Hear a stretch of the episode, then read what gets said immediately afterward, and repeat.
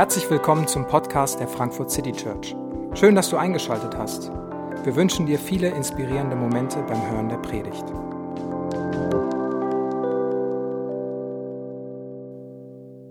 Hallo, guten Morgen auch von mir. Mein Name ist David, ich bin Pastor hier in der Frankfurt City Church und äh, wie ihr sehen könnt, habe ich es tatsächlich noch nicht zum Friseur geschafft. Vielleicht geht es dem einen oder anderen auch so und hat er noch die ja etwas wildere äh, Corona-Matte, die er mit sich rum trägt. Äh, nächste Woche habe ich aber einen Termin, der wurde mir zugesagt. Dann ist es hoffentlich äh, wieder etwas leichter zu gestalten und zu frisieren. Vielleicht hast du auch einen Kumpel, der unbedingt mal zum Friseur müsste, aber das selber nicht drauf kommt. Dann kannst du ihm vielleicht die Predigt schicken mit dem Kommentar, die, besonders die Einleitung, die ist stark, die ist für dich ähm, und das einfach weiterleiten. Falls du dieser Kumpel bist, herzlich willkommen. Ich glaube, du sollst zum Friseur gehen. Aber darüber will ich heute gar nicht sprechen über Haare, sondern wir sind bei den Psalmen. Wir reden über Lieder und Gedichte und Gebete, die wir in der Bibel finden.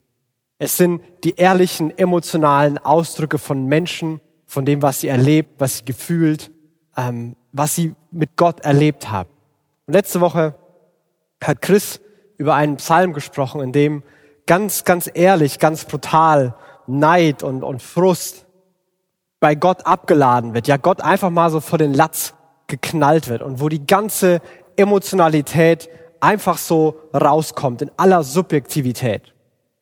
Aber dann auch Glaube wieder gefunden werden kann mitten in all dem.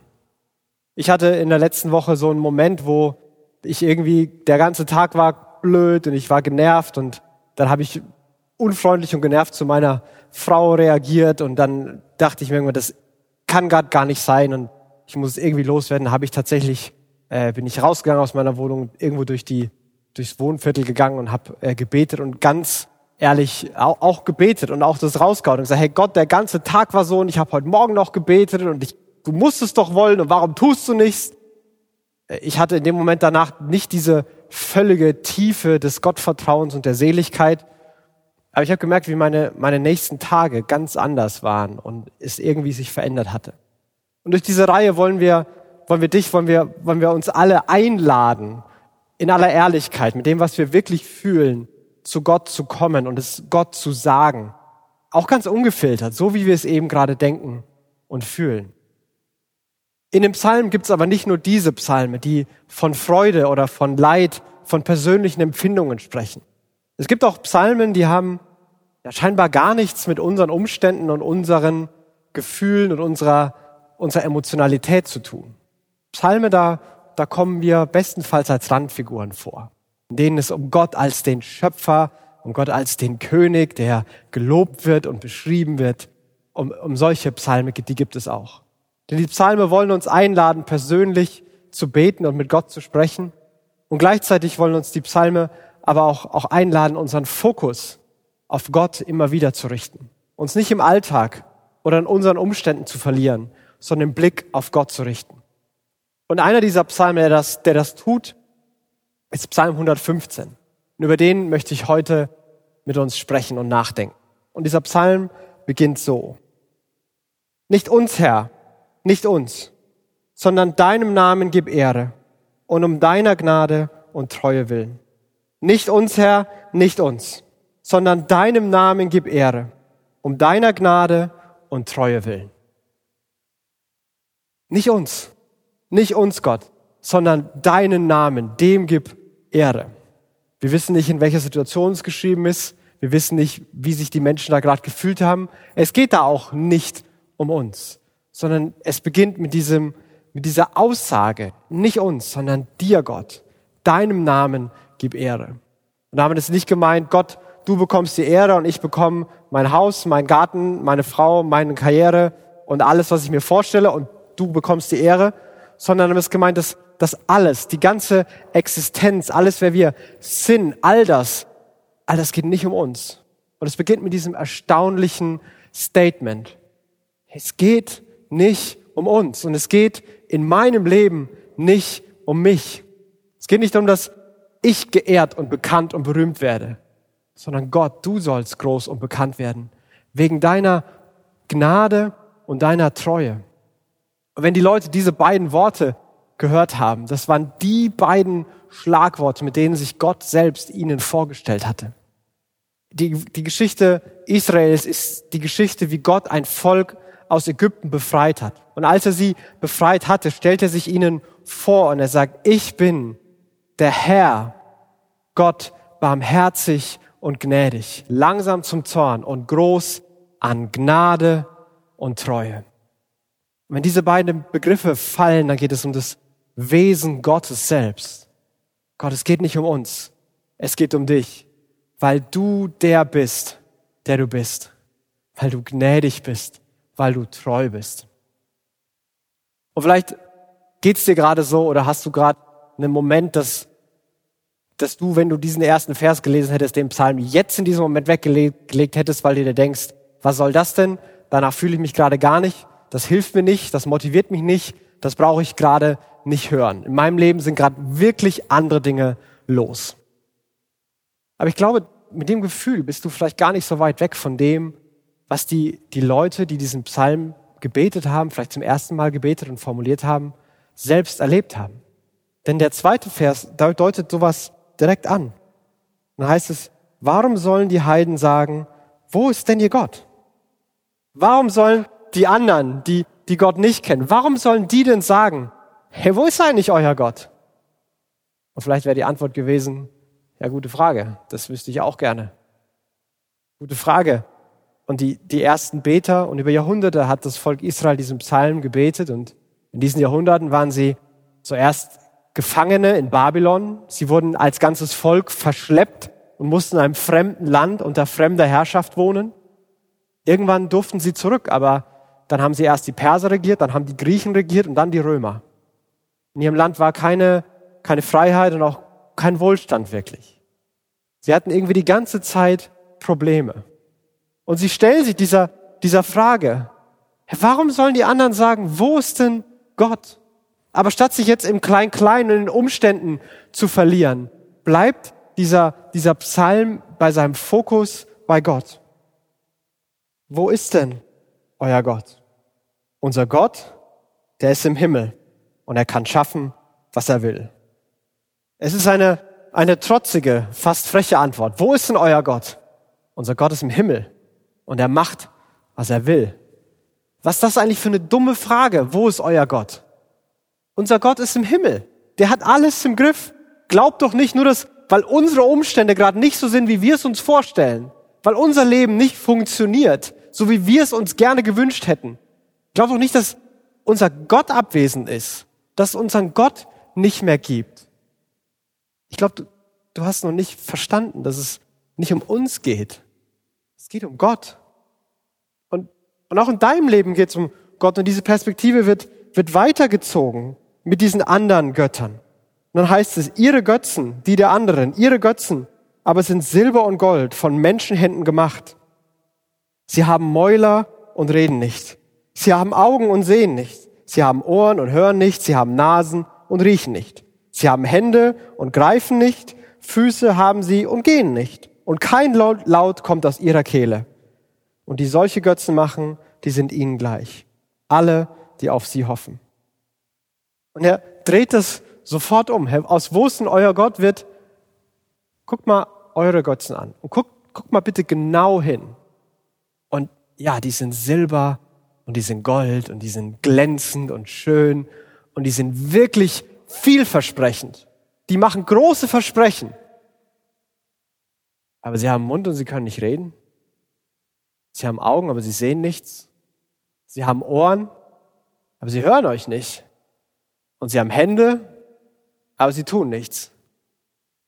Am Ende bleiben die Versprechen alle leer.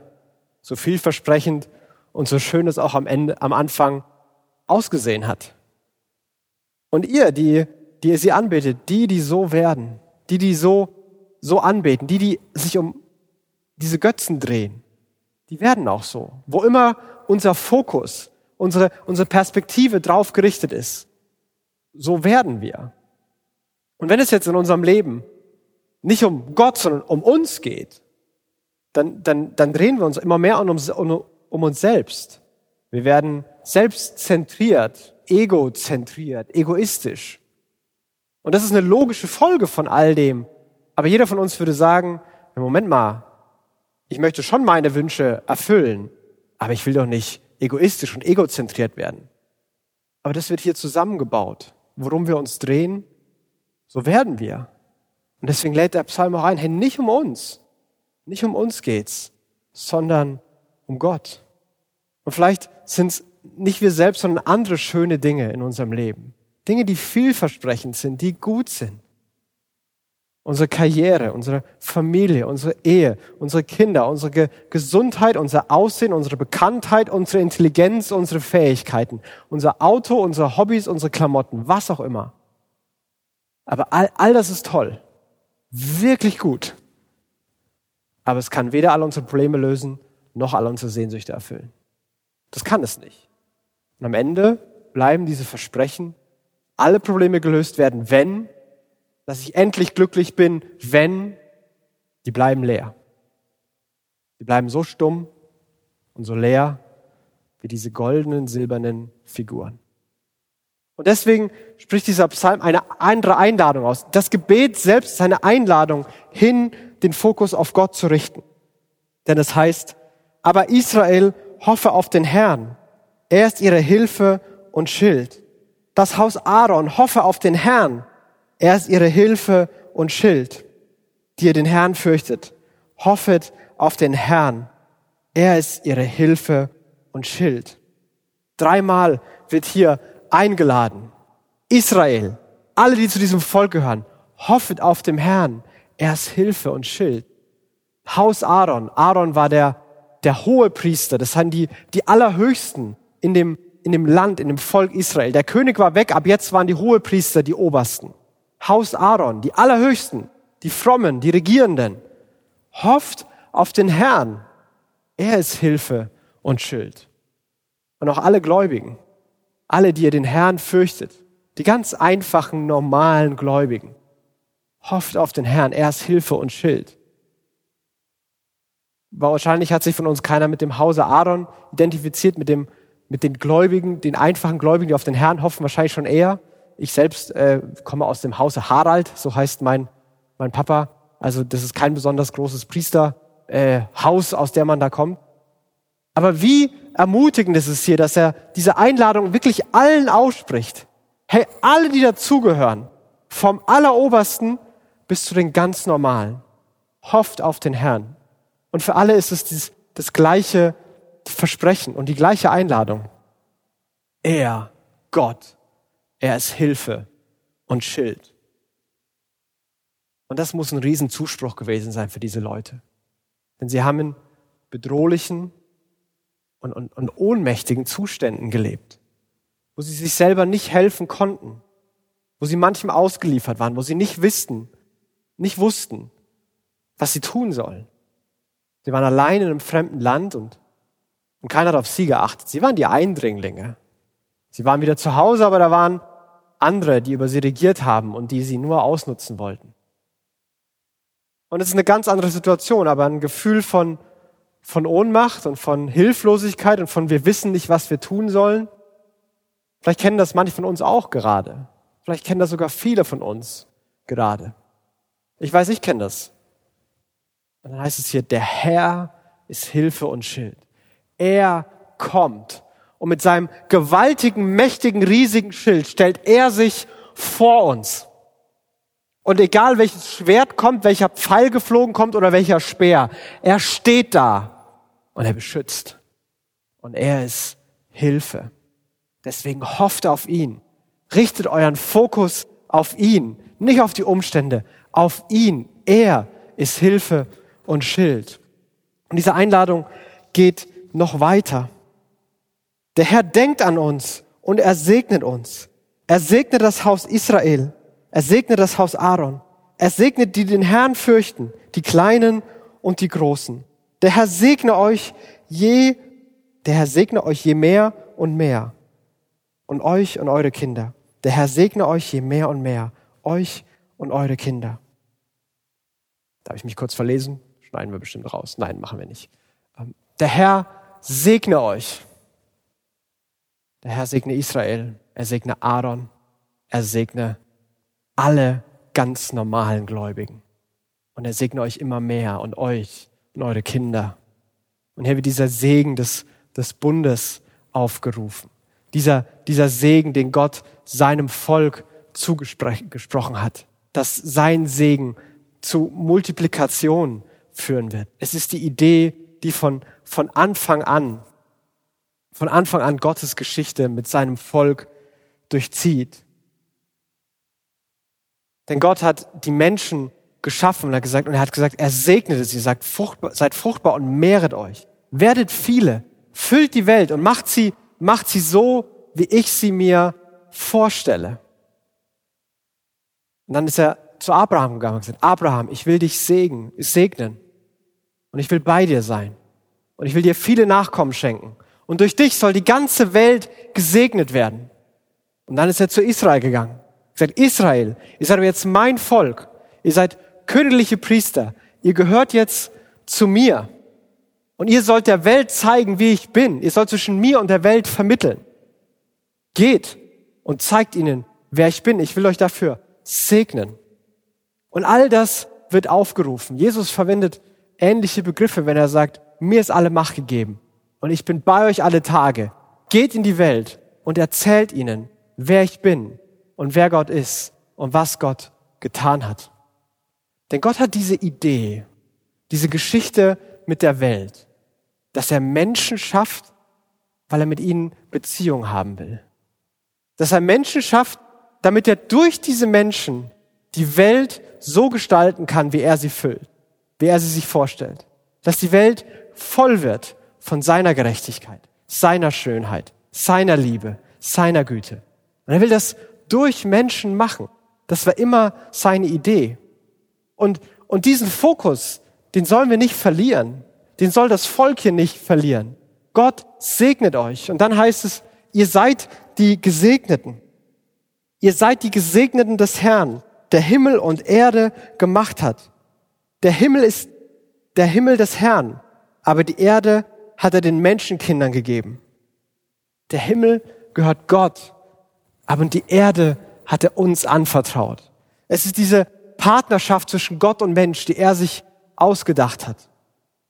Wir sollen diese Welt nach, nach seinen Vorstellungen gestalten. An all das soll, soll ihn loben und ihm Ehre machen. Dafür segnet ihn.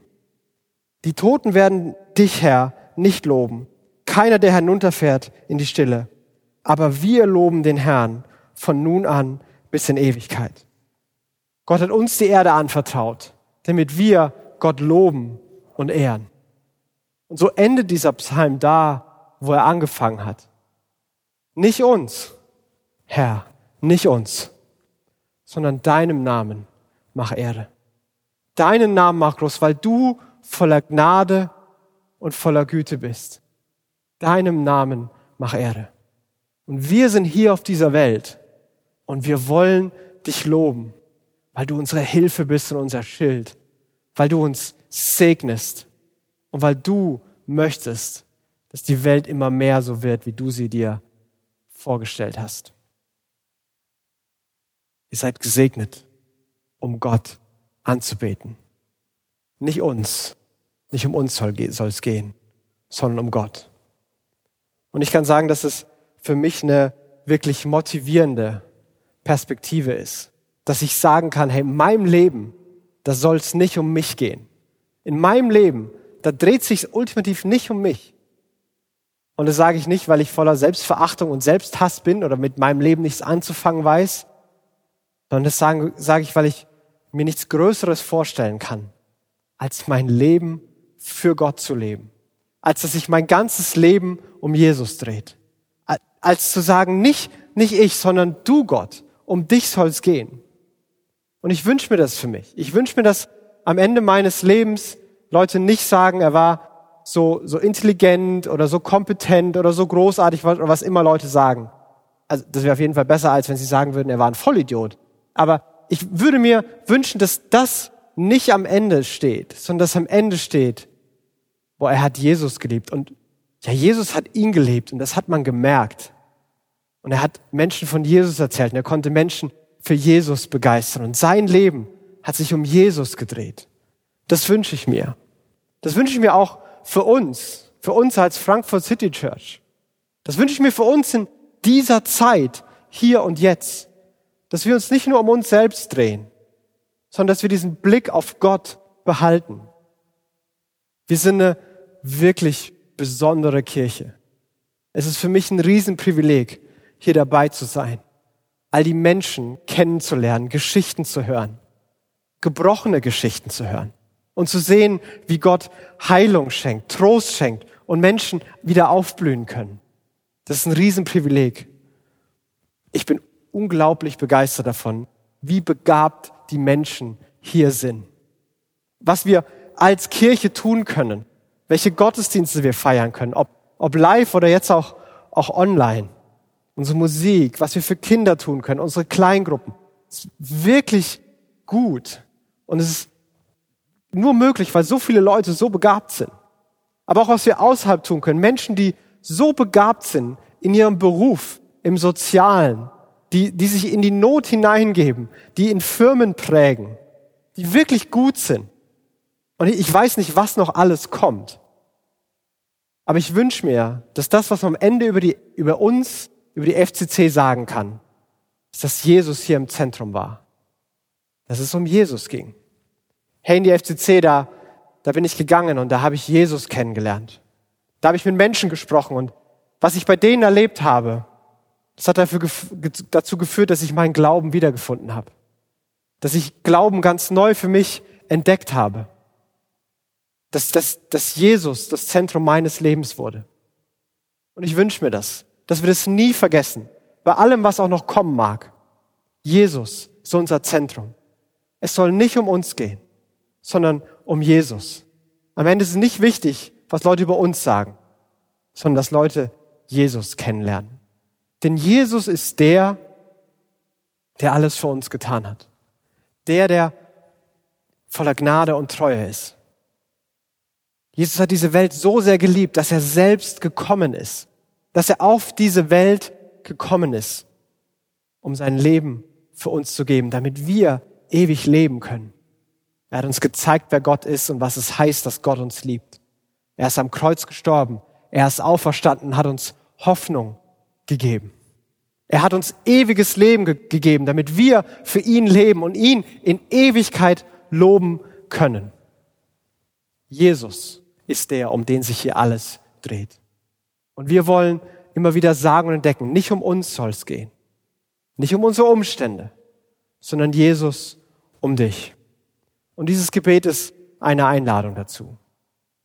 Und wir wollen uns daran erinnern, wer Jesus ist und wir wollen unseren Glauben an ihn und dass er unser Zentrum ist, ausdrücken, indem wir Abendmahl feiern.